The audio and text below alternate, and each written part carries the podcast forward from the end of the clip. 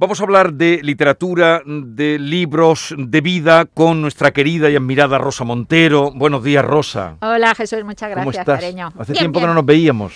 Bueno, no tanto. Estuvimos en una cosa de los toros, Claro, que me, sí, que me sí. liaste.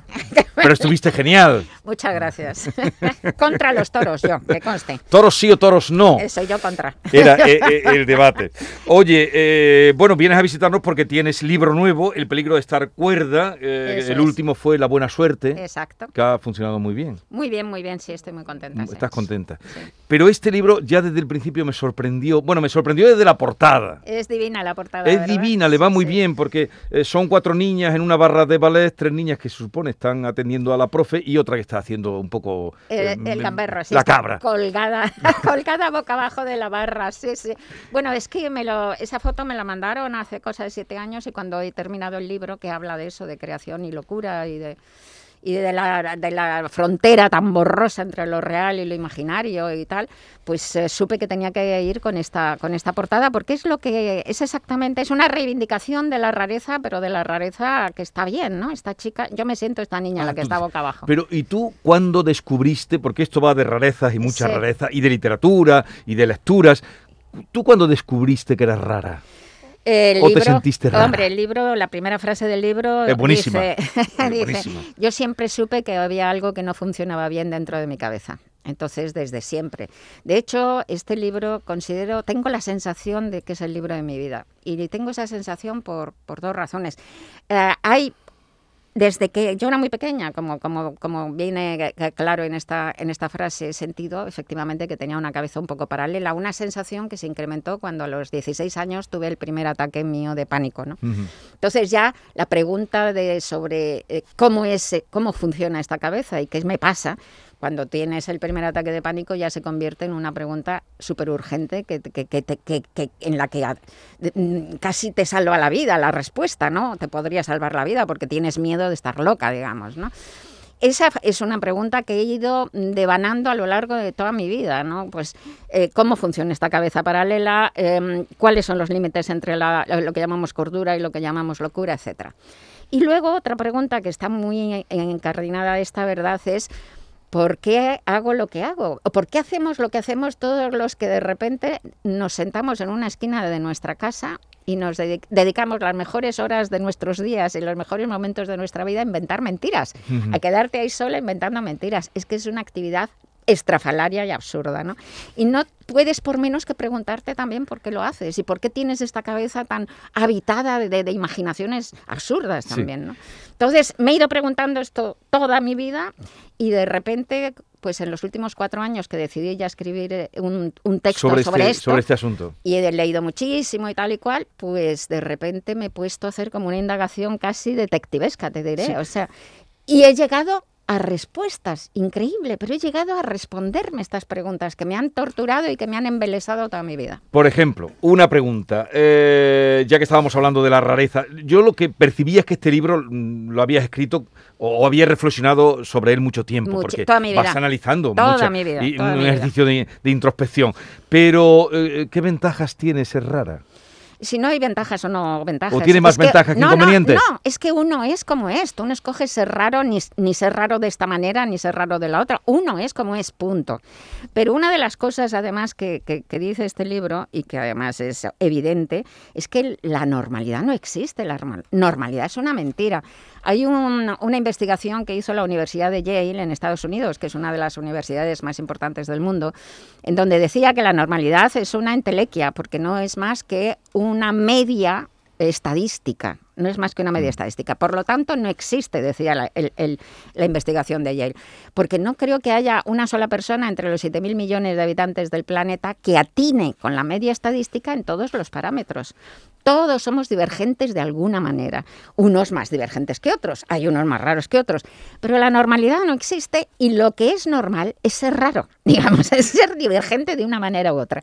Y lo que tenemos que hacer los seres human- humanos es intentar encontrar cada uno nuestra manada de raros, de los raros que se parecen a nosotros, ¿no? Y con esto pues te haces la vida mucho más habitable. Para entablar con ellos relación, porque tú Sí. hablas de la dificultad de, la, de, la, de, de- de estar solo. Eh, Mm, No, no. no hablo de la dificultad. Sí, pero hablas de, bueno, no hablo de la, sí, eh, estar solo, eh, estar loco es estar solo. Eso es otra cosa. Eso es otra cosa, Jesús. Lo que quiero decir es que eh, primero, la soledad es, estupenda, o sea, uno tiene que aprender a vivir solo. Cuando es buscada, cuando, es, querida. Cuando es querida. Somos animales sociales, necesitamos cultivar las amistades, invirtiendo muchísimo tiempo en ello y tiempo de calidad. Punto uno. Punto dos, la soledad con, con amigos y tal, pero la soledad buscada es necesario dominarla y saberla. Tú tienes que saber vivir solo contigo, porque si no, tendrás parejas y tendrás relaciones tóxicas solo por el miedo a no quedarte solo. Entonces, hay que saber vivir solo, pero no estamos hablando de eso. Y, bueno, y como novelista, pues yo amo la soledad, porque mm. todos somos como muy... necesitamos ese rincón de soledad. Pero para escribir pero no es esa soledad de la que hablo. Es que, como digo, lo que hablo es de la, lo que llamamos el trastorno mental, ¿no? Es decir, yo he tenido un trastorno, eh, un trastorno mental que son crisis de pánico, que no tiene nada que ver con lo que la gente piensa de, ay, es que te has puesto nerviosa, o es que... No, no, no. Un trastorno mental es otra cosa, es otra cosa. Es como si viniera un gigante. Primero es algo que, que, viene de súbito y que parece que viene de fuera de ti. Es como si llegara un gigante, te pegara una patada y te sacara de la vida, ¿no? Entonces... Eh, eh, yo la primera vez que lo, que lo, tuve estaba tenía 16 años, estaba vivía con mis padres todavía y estaba por la noche en el comedor de casa. Eh, que mi padre estaba acostado, mi madre no sé dónde, y de repente vi que la que el comedor se alejaba, es una cosa que se llama efecto túnel, ¿no? Hay como un túnel negro y, la realidad se iba al otro lado. Entonces, claro, pues y, viene un pánico increíble que no sabes a qué. Entonces, ahí es lo que yo digo que el trastorno mental, lo que te, en lo que lo que llamamos locura, mal llamada locura, en realidad es una ruptura de la narración común, es una ruptura, te sales de la narración colectiva y entonces te quedas en una soledad que no cabe en la palabra soledad, no tiene nada que ver con estar solo, ni siquiera con la soledad ante la muerte, porque, porque morir nos morimos todos, es un acto muy humano, es el acto más humano morirse y tal. Pero esa soledad del trastorno mental, la enfermedad mental te engaña y te hace creer que eres la única persona del mundo a la que le está pasando esto, que te estás saliendo del mundo, que te estás saliendo de la especie humana, que te has convertido en un marciano. Es una soledad insisto, que si no has estado ahí, no sabes a qué soledad me estoy refiriendo. Es inefable, no la puedes transmitir. Por eso, además, la soledad, el trastorno mental te encierra en el silencio. ¿no? Entonces, pues, eh, si a esa soledad brutal del trastorno mental le añades, como hemos estado añadiendo hasta ahora, el tabú social de, y el estigma para la gente con trastorno mental, pues entonces es que condenas a la gente, evidentemente que condenas a la gente en un infierno, a la gente con trastorno mental. Lo cual además es una barbaridad de tal calibre, porque según la Organización Mundial de la Salud, y me parece un cálculo súper, súper conservador, eh, un 25% de los seres humanos vamos a tener antes o después un trastorno mental, que ya yo ya, ¿no? Como dicen los puertorriqueños, ya yo ya. Pero vamos, ¿qué quiere decir eso? pues que absolutamente todo el mundo o bien va a sufrir un trastorno mental personalmente o bien alguien muy cercano de su familia más cercana va a sufrir un trastorno mental. Quiero decir que es algo absolutamente habitual, que forma parte de, de lo que es ser una persona, de lo que es ser un ser humano. ¿no? Entonces, afortunadamente, en el último año, con, el estrés que ha puesto la pandemia en la salud mental, pues está empezando a, levantarse esa tapa mm. y estamos empezando a admitir esto, porque, porque es que eh, si, si lo y esto va a ser una diferencia trascendental en cuanto a nuestra relación con nosotros mismos, porque si empiezas a, a, comprender que esto forma parte de lo que somos, y empiezas a sacarlo a la luz y empiezas a abrazar a la gente que tiene trastornos mentales más serios o menos serios, nuestra vida va a cambiar de una manera radical. Será una manera de poder integrarlo, hacerle frente, superarlo. Bueno, eh, David Hidalgo, no sé si lo conoces, Rosa, eh, también está aquí entusiasmadísimo con tu libro y con tu invitación a entrar en la locura. Mira, está entusiasmado. acercarnos. Rosa, está entusiasmado que provocas en mí que compre otros libros cuando leo los tuyos. Me paseo con Pasiones, que lo tengo subrayado y ahora es mi hija la que, la que lo subraya encima. Qué bonito, me encanta. Y en el 2011 sacaste El amor de mi vida, que hizo que yo comprara como 12 o 13 libros, que eran... me gusta, me gusta. una cosa de la que dice aquí es que te gusta que gusten tus libros, ¿no? En mi caso, me ha gustado mucho cómo cuentas el proceso de creación, esa chispa que de pronto te fascina y te hace volar hacia una existencia paralela que tú llamas el huevecillo. Quiero que me hables del huevecillo, porque yo cuando leí La Buena Suerte me pregunté cómo se le ocurrió a Rosa Montero esa historia maravillosa mirando simplemente simplemente por la ventana de un ave. Y tú dices en tu libro que las novelas son sueños que se sueñan con los ojos abiertos. Exacto. Y en este libro enumera una serie de características comunes que tenéis los creadores o los raros, como tú dices, pero para mí es esa capacidad única la que os distingue, la de crear huevecillos. Sí, pero ni siquiera los creas. La verdad es que te vienen, ¿no? De la misma manera que tú no escoges eh, los sueños que sueñas por la noche, tú no escoges las historias que de repente aparecen en tu cabeza, ¿no? Eh, y es que es que esto esto sucede porque no tenemos el porque tenemos un cerebro inmaduro. Lo cuento en el libro, ¿no? Mm. El cerebro en realidad tarda muchísimo en madurar. Hasta los 30 años no madura del todo. Entonces, dentro de los pasos de maduración del cerebro, en los primeros años de la pubertad hay un paso de maduración muy importante que es una poda de las, de las, eh, eh, de la sinapsis, que es, que es la manera en que las neuronas se comunican, ¿no? Entonces, los enlaces entre neuronas. De niños todos tenemos el cerebro hiperconectado, es un chisporroteo total, todas las neuronas unas con otras conectadas como locas, ¿no? Por eso los niños ven pasar un perro por la calle y piensan que es un dragón, tienen una imaginación y tal. Pero en la primera eh, parte de la pubertad, de repente el cerebro empieza a podar todas esas sinapsis, todas esas conexiones que no son útiles para centrar el cerebro en lo útil lo cual debe de ser buenísimo para la especie, claro. O sea, para, para poder cazar bien a los mamuts, para poder recolectar sin envenenar a la tribu, todas esas cosas. Bueno, entonces, eso sucede en la inmensa mayoría de las personas, menos en un 15% o algo así de personas, que no se produce ese paso de maduración, no se poda el cerebro. Y seguimos teniendo el cerebro de los niños, ¿no? Entonces, pues estás todo el rato con esas imaginaciones, ah, con ese remolino, con ese chisporrote de imaginaciones. Eh, todo el rato mi cabeza va sola. Se le van ocurriendo cosas que, que, normalmente no sirven para nada. O sea, que, atraviesan mi cabeza como si fueran un cometa. Pero de repente, de cuando en cuando, muy de cuando en cuando, una de esas imaginaciones que aparecen en mi cabeza me emocionan tanto, no sé por qué. Me turban tanto, no sé por qué. Me llenan de tanta curiosidad por saber qué más pasa, que es cuando digo esto tengo que contarlo, esto tengo que compartirlo y sé claramente que va a ser una novela, ¿no? Fíjate qué bonito por otro lado que desde el primer momento de la creación de la novela, ese es el huevecillo, está el otro, está el lector, están los lectores. El arte en realidad es comunicación, ¿no? Es necesidad de comunicación. Pero bueno, entonces nace ahí, o sea que tú no has escogido para nada eso, de la misma manera que no escoges los sueños por la noche, ¿no? Pero claro, ya ese huevecillo se te pone, te pone a temblar realmente y, a decirte quiero saber más, entonces sigues mirando porque luego a partir del huevecillo la obra crece de una manera muy orgánica, empieza a echar como ramitas y tal. Miras la escena y ves un poco más. Y miras al personaje del cual no conoces nada, los personajes que están en la escena no los conoces nada, es como, como una persona que ves por la calle y que te, que te resulta curiosa. Y ese personaje te empieza a contar quién es y te empieza a contar su mundo. O sea que tú cuando empiezas una novela sabes tan poco de ella como el lector. Lo que pasa es que a, ti te lleva tres años entender la novela y, y, el lector se la lee en dos días. A los lectores, la, teoría del huevecillo. Bueno, Maite Chacón, Hola, Maite. Rosa. los lectores asiduos van a disfrutar mucho con, con, este libro, porque como bien decía David, te abre, te, te produce una curiosidad alucinante de autores que conoces, de libros que, que, ya has leído y otros que ya estás deseando ir a por ellos. Qué bueno. Eh, hay muchos autores que tienen cosas en común. Hablas mucho de la infancia en el libro y de cómo marca. Y resulta paradójico lo que dices porque por una parte hablas de, de, infancias rotas, muchas veces trauma, con, con, traumas importantes, como niños adultos, sí, y sin embargo se convierte luego en adultos niños. Bueno, esa es la cuestión. Es que, bueno, hay una hay un capítulo que se llama Tormenta Perfecta 1 y que dice que efectivamente para llegar a la obra, para que se llegue a construir una obra, sea buena o mala, no estamos hablando de calidad, porque la cabeza del peor eh, artista es exactamente igual que la del mejor.